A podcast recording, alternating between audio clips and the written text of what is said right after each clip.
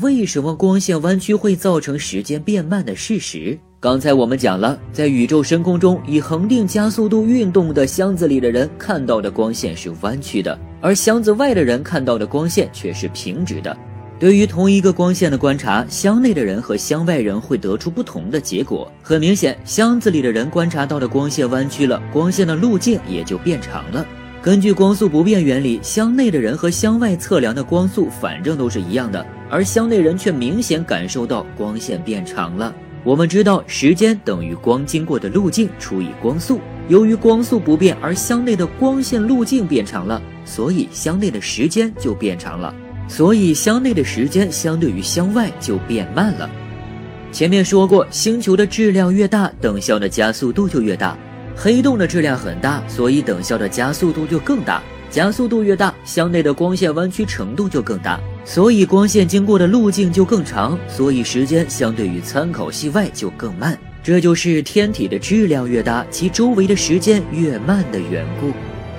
一颗苹果在宇宙空间本来是沿着直线匀速运动的，可当它运动到地球的周围时，就受到了地球的引力。这时候，我们就可以把地球的引力等效成苹果受到的加速度。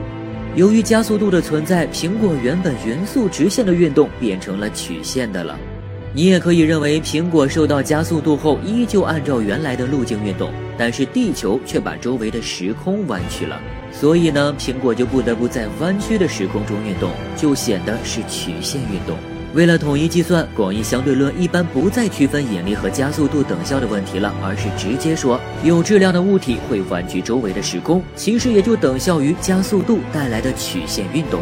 质量越大的天体，其等效程的加速度越大，所以周围的物体轨道就越弯曲，路径延长越大，时间也就越慢。但是呢，这样说很麻烦，还不如直接说，质量越大的天体，周围的空间和时间就越弯曲。空间和时间越弯曲，就相当于说路径越长，时间越长。空间和时间可以简称为时空，所以就成了我们经常听到的那句：天体质量越大，时空越弯曲，时间越慢。好了，本期的视频结束了。关注、点赞、收藏是对科学认识论最大的支持。